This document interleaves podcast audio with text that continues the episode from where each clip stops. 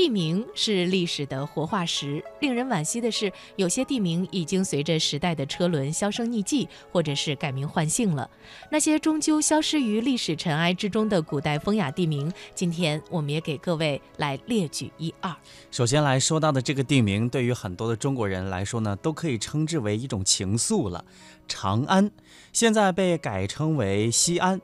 闭门长安三日雪，推书扑笔歌慷慨，变成了西风凋落英，残月照幽影的西安。历史上曾有很多的名字，比方说镐京，历史上第一个被称为京的城市；还有咸阳，历史上的西安和咸阳两座城市曾是一体的，但是都不如长安两个字在中国历史上流传的久远。在五代时期，长安已废不为都。北宋统一之后，宋太祖虽有迁都长安之意，但终未实现。但长安地区京兆的名字仍继续被沿用了。到了元朝呢，京兆府改为安西路之后，又改凤元路。到了明朝，彻底成了如今的西安，并且沿用至今。接下来要说的这个城市是谢哲的家乡哈，泸州，现在呢叫合肥。西周至古鲁子国，南朝梁设河州，置于合肥。隋开皇三年改河州为泸州。合肥素以包拯家乡著称于世。清官包拯，北宋时执法如山，为官清廉，被百姓誉为包青天。如今的包河公园内，至今仍完好的保存着包公祠、包公墓等历史遗迹。以泸州为代表的泸州文化，在人类历史上产生了极其深远的影响，孕育出卢剧等优秀的戏曲。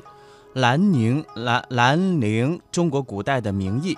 根据考证，兰陵地名应该是公元前三百一十九年到前三百一十二年之间出现的，距今约为两千三百二十多年。名字应与楚国大夫屈原担任楚怀王左徒期间有关。兰是圣王之乡，陵为高地，有圣地的寓意。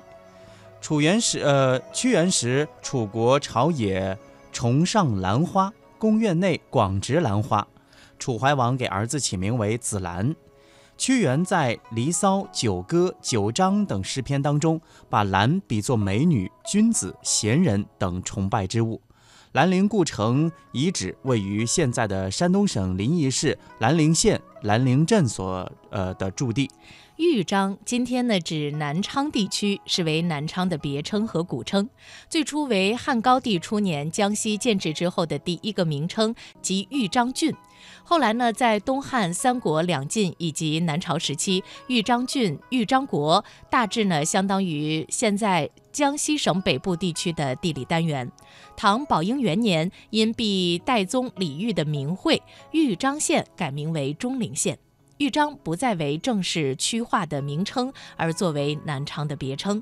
今天的人们知晓豫章这两个字，大多是因为唐代诗人王勃的名篇《滕王阁序》里有“豫章故郡，洪都新府”之说。永嘉，现在的浙江省温州市下辖的一个县。永嘉历史悠久，汉顺帝永和三年始建永宁县，隋开皇九年改称为永嘉县，取水长而美之意。也是温州地区文化的起源地。永嘉文化当中有著名的永嘉学派。永嘉学派是南宋时期能够与朱熹理学、陆九渊心学成鼎足之势的重要学术思想流派。稍后的思想家叶适是瑞安人，继承和发展了永嘉之学。进一步扩大了永嘉学派的影响，在当时的学术思想界有举足轻重的地位。看来，一个地名啊，也是有着非常深厚的文化韵味在这其中。细品这些地名，也可以看到历史的发展变化。